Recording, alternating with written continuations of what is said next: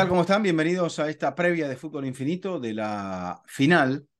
Ahora sí, es finita la temporada de la final de la Champions League entre el Manchester City y el Internacional. ¿Cómo te va, Jaime? ¿Cuál es tu primer pálpito del partido? ¿Qué es lo, primero que el partido te, te, te genera?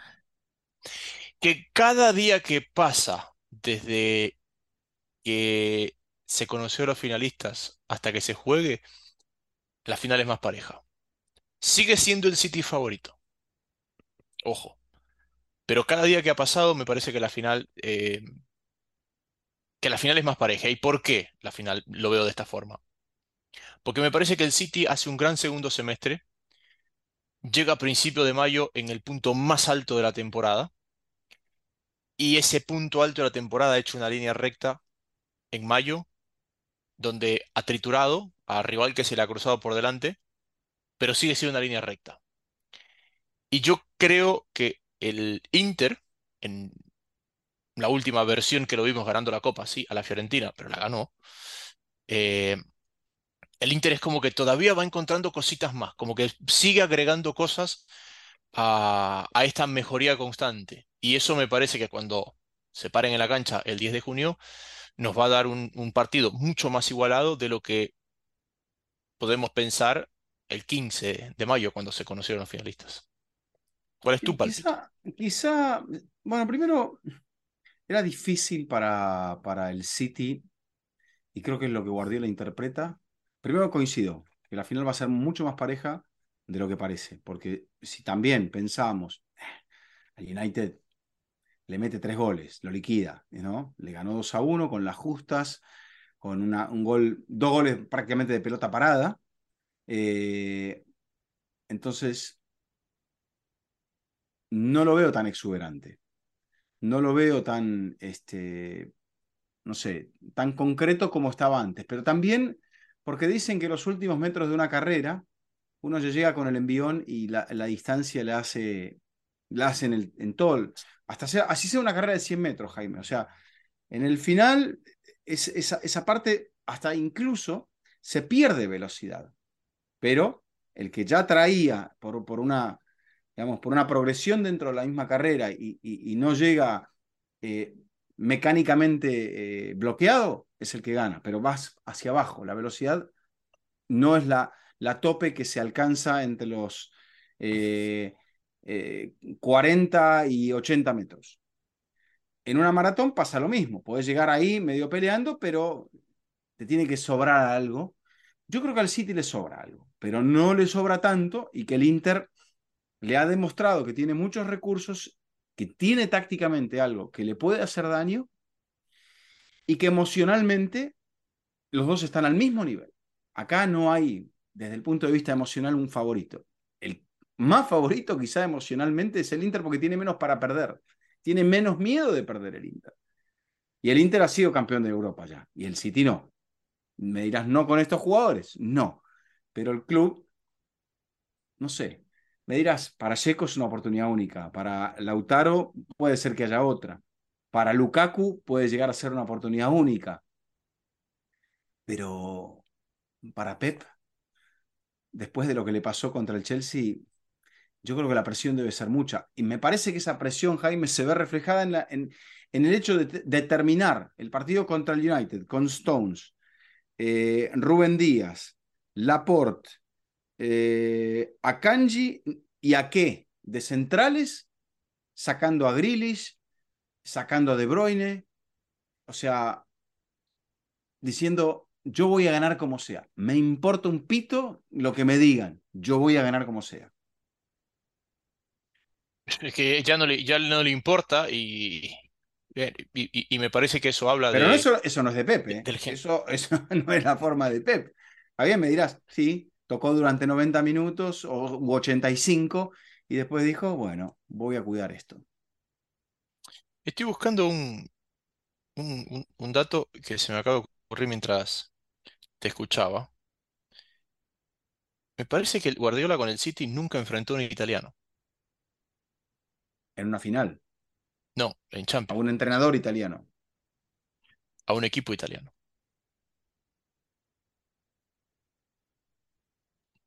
Guardiola en Champions nunca enfrentó a un italiano. Lo estoy confirmando, lo tengo en la cabeza, pero lo estoy confirmando. Y eso me, me, me- a ver, te escuchaba hablar y como eres un genio y vas tirando cosas como que no tiras nada y tiras todo, Bueno, genio pero se me venía, se me venía, se me venía el Inter del 2010. Ajá, Se me venía lo mucho que sufrió el Barça en ese partido de ida, que después en la vuelta no lo pudo, no lo pudo dar vuelta. Y pensando en esto, decía, ok, fútbol italiano es un animal distinto. sí. No solamente por sus entrenadores, sino por cómo juegan sus equipos. Y es un gran reto para Guardiola y un reto Vizca ante el que no ha tenido roce, Sí.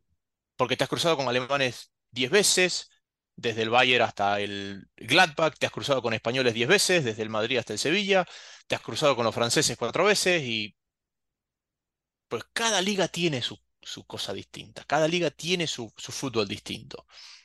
Unas más físicas, otras más líricas, pero más táctica que la italiana no hay. Y creo que la, la principal fortaleza que tiene el Inter es que el Inter puede plantear el partido que le dé la gana de plantear, con su esencia, con sus formas y con el camino que ha llegado hasta acá. Porque este es un equipo Vizca, que salvo ese cierre loco contra el Benfica, que es un, son cinco minutos puntuales en esta Champions, es un equipo que hay que pegarle con un palo para poder hacer un gol, Sí. sobre todo en el segundo semestre. Es un equipo que es casi imposible de marcarle. Es un equipo que si nosotros tomamos los últimos partidos del Madrid, del Madrid, perdón, del, del, del City, y marcamos que Haaland no ha marcado, pero que Gundogan está en una versión brutal, Sí. que inclusive De Bruyne marcó en el Bernabéu llegando desde atrás, que la influencia de Bernardo, y nos encontramos con que esa es la línea más fuerte que tiene el, el- el Inter. El Inter te controla el partido desde el medio, sea a lo ancho o a lo largo, porque esa línea de 5 en el medio o se pone 5 a lo ancho o te hace un embudo, y ese es un reto totalmente diferente al que el City se haya enfrentado en toda la temporada. Ujú. Estás revisándolo Sí. y no hay, ¿verdad? No, eh, tiene pocos enfrentamientos contra equipos italianos y, por ejemplo, tiene cuatro contra el Milan, pero son de la época donde él estaba dirigiendo al Barça todavía. Es el primer equipo italiano que aparece en la lista. Eh, creo que las veces que se enfrentó al Inter, se lo enfrentó al Inter cuatro veces, pero fueron en la misma Champions de la temporada eh, 9-10, que fue en fase de grupos y en la semifinal. Con el Bayern, fíjate, su último enfrentamiento ante un italiano, según mis registros, es en los octavos de final del 2016 con el Bayern, que la Juve se lo lleva a la largue. Ajá. Aquella Juve que venía a ser finalista ante el Barça. Y que probablemente creo que es la, la única vez que se ha enfrentado a la Juventus.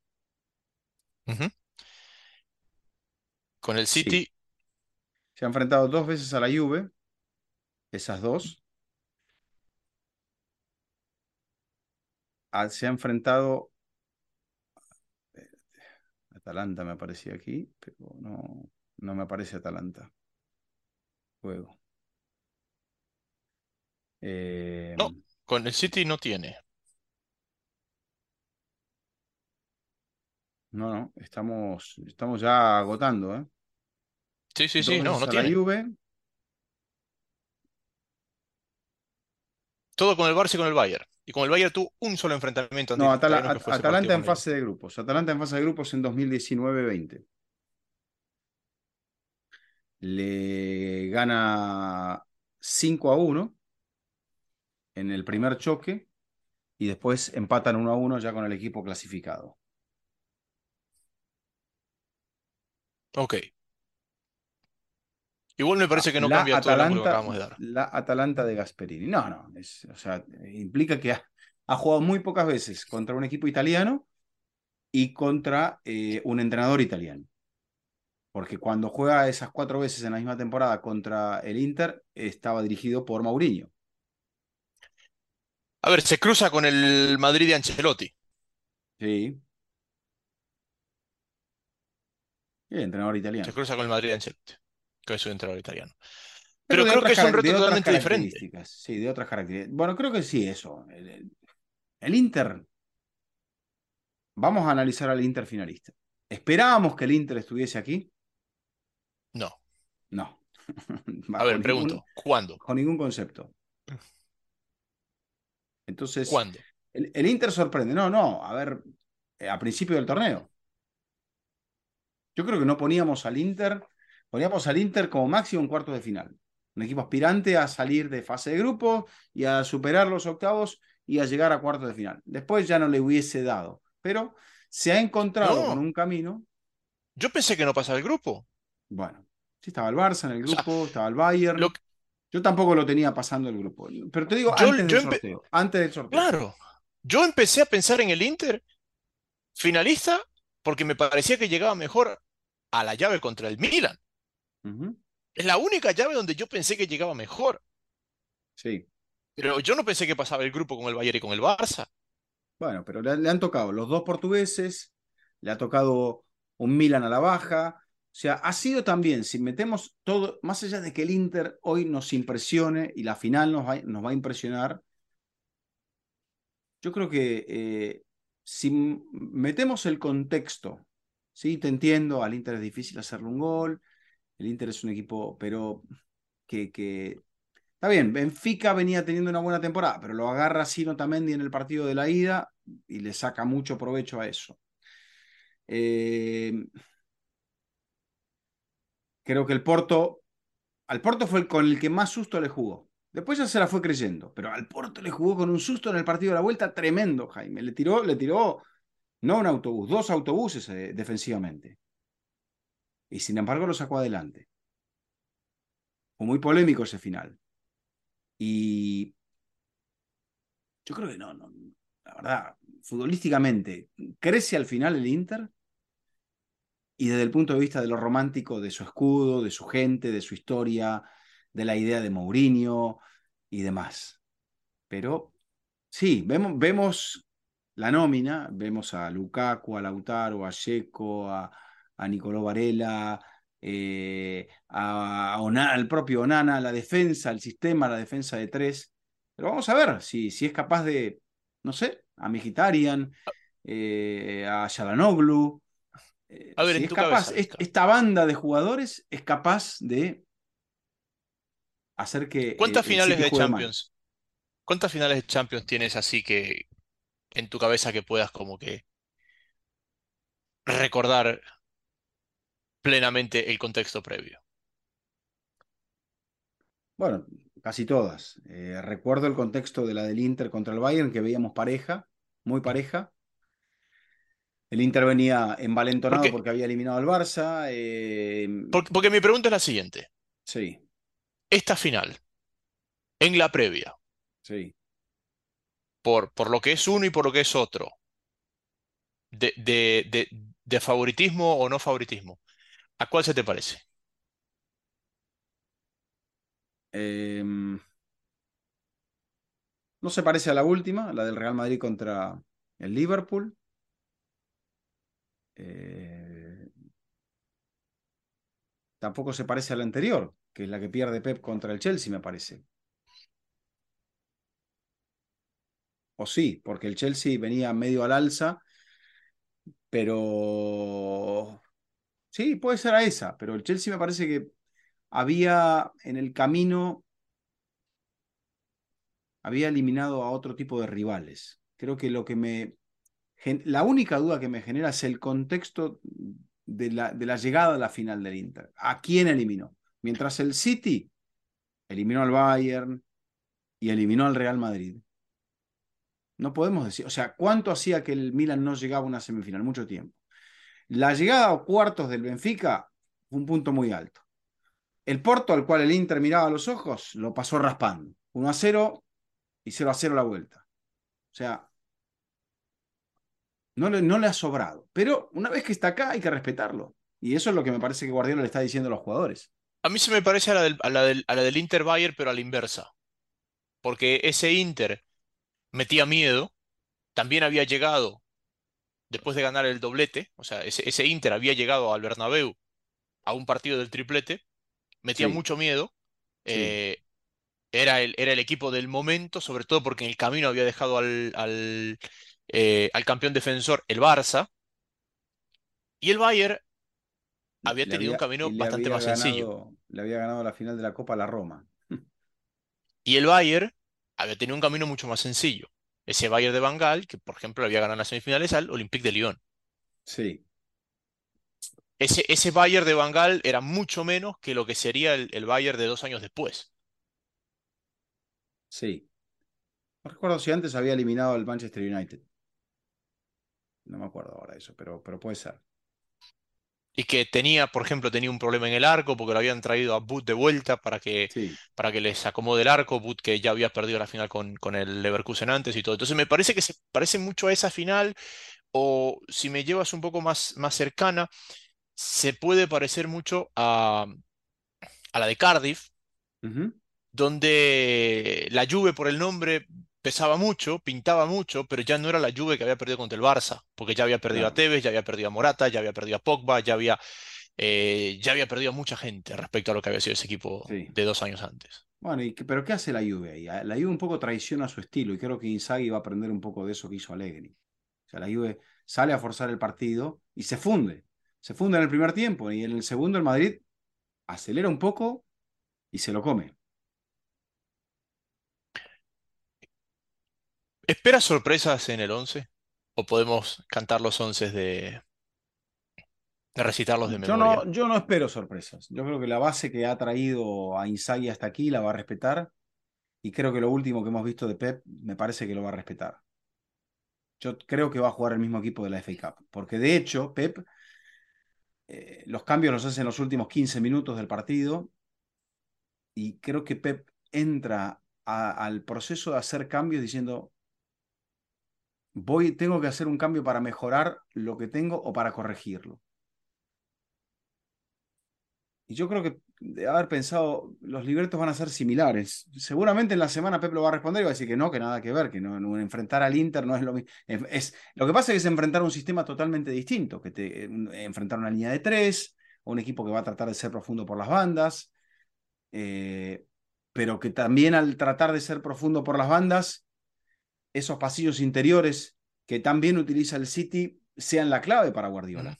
A mí me preocuparía si Guardiola, digamos, Guardiola con esta línea de tres que viene jugando, más Stones, eh, adelante, creo que ha logrado eh, plantear un dibujo táctico distinto al equipo que tiene enfrente. ¿Ok? Entonces eso le ha permitido que, que siempre Bernardo quede en una zona ambigua de defender, o que Grealish quede en una zona ambigua de defender, o que el interior del rival no sepa hasta dónde defender a Stones, hasta dónde eh, controlar a Stones, o que el extremo no sepa si Walker es su hombre o si Walker no es su hombre. Y me parece que en ese ajedrez táctico Guardiola con este sistema le ha hecho mucho daño. Ahora, el parado del Inter no es exactamente igual al del City, pero es mucho más parecido que el de otros rivales que se ha cruzado el City en los últimos partidos. Madrid, Sí. Arsenal y eso de ahí. Y yo no sé si a Guardiola le va, lo va a ver como positivo o como negativo. Por ejemplo, que Bernardo y Grealish jueguen mano a mano con gente por fuera. Porque está claro que los laterales del, del Inter, los, los carrileros del Inter, los carrileros de- del City van a jugar en una misma zona del campo. Está claro que ese hombre que se llama John Stones, que es el que da ese quinto hombre por el centro en el City, ya no va a ser un factor sorpresa, porque ya de por sí el Inter te juega con tres hombres ahí en esa zona del campo. Correcto. Y esos son los duelos tácticos que yo veo un poco en, en el macro, pensando en el mismo 11.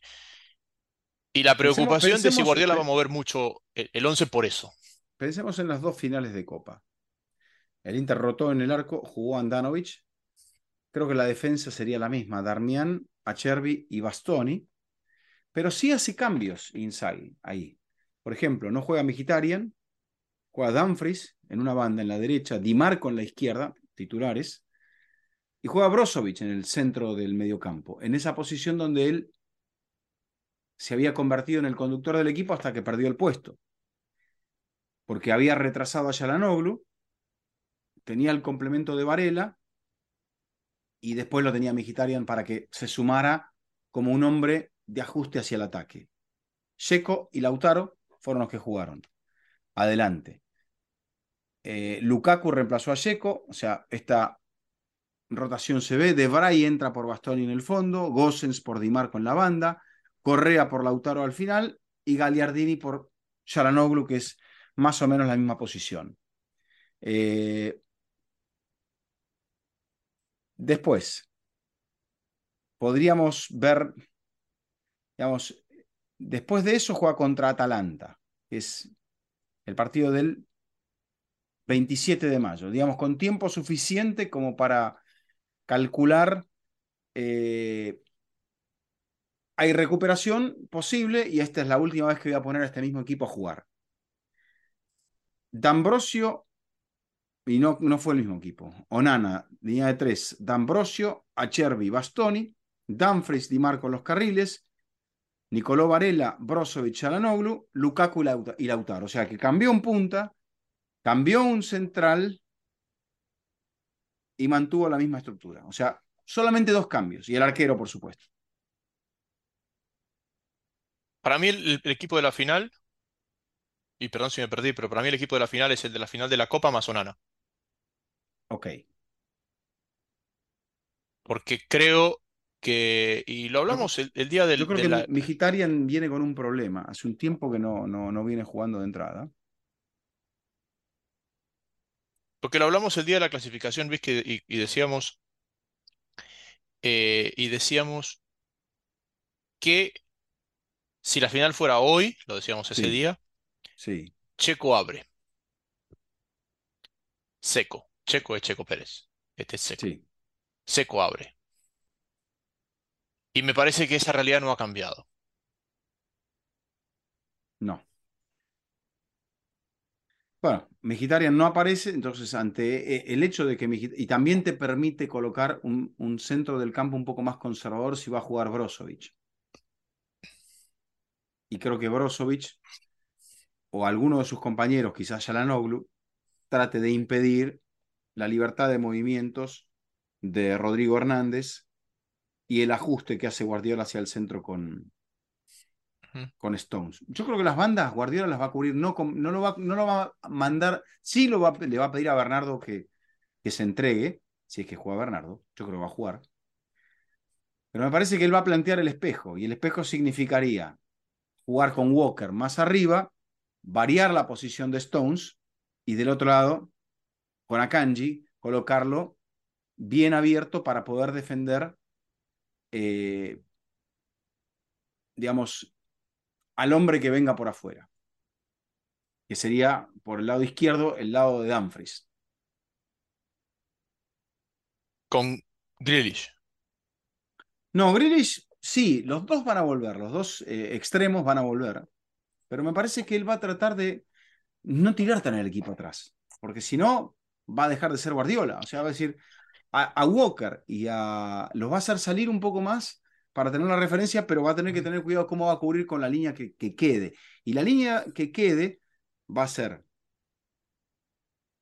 quizás juega qué en el carril izquierdo, no lo sé. Eso es lo que estaba pensando yo. Yo creo que si aquí está para, para, para jugar, ¿a qué abre?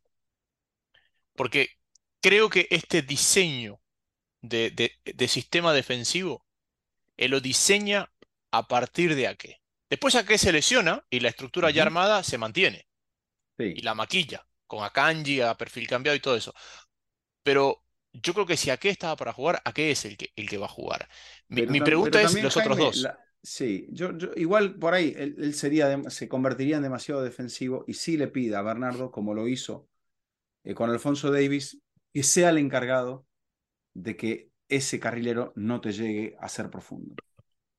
Sí, pero yo te digo aquí como, como uno de los tres centrales, no como carrilero. Lo que pasa es que si tú juegas. No, es para, es, en ese caso le pediría, sería Stones, Rubén Díaz y Akanji. Y Akanji quizá corrigiendo más, más Walker. Entonces, Walker va a corregir de un lado o no, o, Walker va a ir más al centro, Díaz, Stones más arriba, Akanji va a cubrir la banda y le va a pedir a Bernardo que cubra sobre el lado izquierdo del ataque del Inter, que eh, sería Di Marco. Di Marco. Di Marco. Yo creo que los tres centrales, eh, tengo duda de quiénes son los tres centrales. Para mí un central es a qué. Y Stones juega ahí al lado de Rodri. Hmm, Entonces, e, eso, eso te permite que juegas con tres, pero el rato que quieres ir a buscarlo arriba, a lo que tú adelantas la línea, esa línea se adelanta a la altura de Stones. Entonces, Stones es central solamente cuando el equipo está adelantado. Porque cuando el equipo está adelantado es cuando Ake y sea Walker o sea Kanji pueden ir a tapar la banda. Pero cuando el equipo está replegado, ellos cierran hacia el centro y ahí es cuando tú le pides el retroceso a Bernardo y a Grealish, me parece. Pero fíjate que estamos hablando de andamiaje defensivo de un equipo de Guardiola, de cara a una final de Champions. Sí, sí, sí, bueno, porque tendrá temor a lo que le haga el rival o cómo lo complique o cómo le... Yo creo que también Guardiola está preocupado por que el equipo no le genere. Eh, pero entenderá, por la forma que lo vi y por la experiencia de la otra Champions, cómo no perderlo. Y cómo no perderlo es teniendo que tomar precauciones. Lo que sí me hace dudar que tome tantas precauciones. O sea, que renuncie a un jugador ofensivo para colocar a un jugador defensivo más. Porque allí sí que no sería Guardiola. Y ahí sí que el ataque de entrenador que tendría, me parece que lo, lo, le cambiaría mucho el estilo. Pero ya para cerrar, pálpito. Yo quiero que me digas tu pálpito. No pronóstico, pálpito. Yo creo que el Milan el, Inter va, a merecer más de lo que alcanza, de lo que va a conseguir. Bien. Yo creo que el partido, a ver, voy a, reacomodar. Yo creo que Inzaghi le va a ganar el duelo táctico a Guardiola. No sé si eso le alcance para ganar el partido. Porque la mano del entrenador llega hasta un punto. Pero creo que cuando nos sentemos a hablar el, sábado o domingo, dijimos, porque estamos compartidos el sábado. Sí. Uno de los puntos que vamos a, marcar es que Inzaghi le ha ganado el duelo táctico a Guardiola, más allá de cuál sea el resultado final. Bueno, eh, nos queda también el tema. Aparecerá Haaland en la final, no apareció en la final de la FA Cup, eh, no apareció tanto en la serie contra el Real Madrid, sí apareció contra el Bayern. Eh, perdón, te, te, te agrego un punto ahí. El hecho de que los goles hayan llegado de segunda línea en esos partidos de Bruin, Gundogan, etc., para mí quiere decir que sí apareció Haaland. No, no, es el, mayor mérito que tiene el equipo, exacto. Exacto. Porque cuando no necesita un equipo, que él haga los goles, sino que hay veces que los provoca.